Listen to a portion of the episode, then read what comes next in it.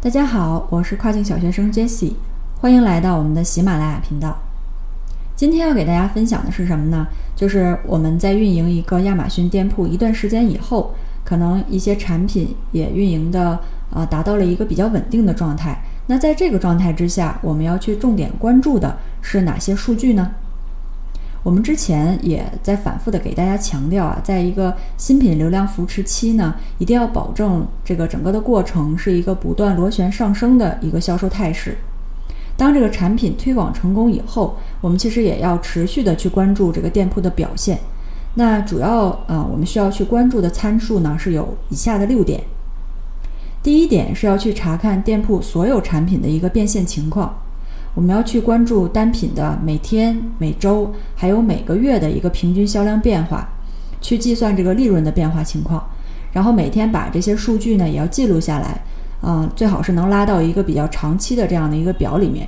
比如说，我们每半个月去做一次总结。第二点是去记录 ACOS 数值方面的变化，这个可以每两个礼拜查一次。看一下这个 ACOS 有什么样的一个变化，去记录广告的销量，还有自然销量的一个数据变化情况，最后再计算一下总的 ACOS。那这个总的 ACOS 的公式是这样的：总的 ACOS 等于广告花费除以广告销量再加上自然销量。第三点呢，我们要查看的是关于库存方面的数据。我们尽量要保证在这个亚马逊的库房有我们呃最好是一个半月左右的库存。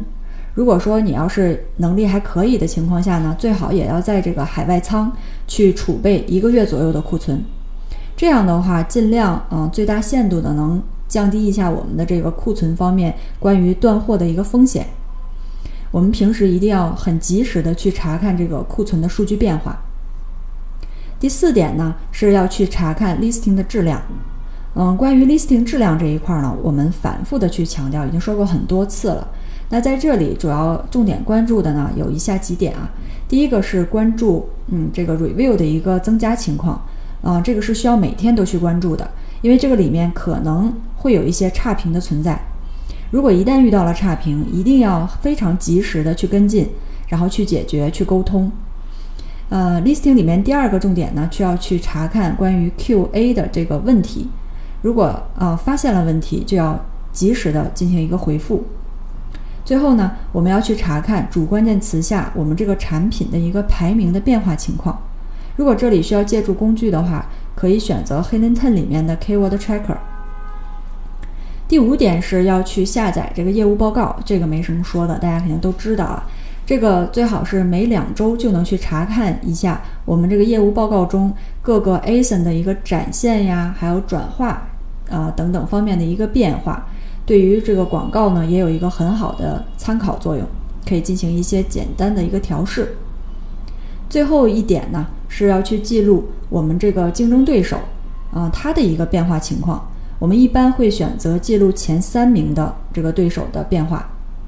这里面需要关注的也有三点啊。第一点是要去关注竞争对手的它的一个关于价格的变化。第二点是关注他们 listing 的变化。第三点呢，我们要通过这个关键词的反查工具，每半个月去反查一下竞争对手有没有增加新的出单词。好的，那我们通过以上啊讲到的这个六项比较重要的数据呢，可以呃及时的去了解我们店铺的一个情况，然后遇到问题也会有一个及时的调整。这样的话，可以让我们的店铺维持在一个比较好的一个运营状态。为后面的在新家产品做一个很好的铺垫。好啦，以上呢就是今天的分享。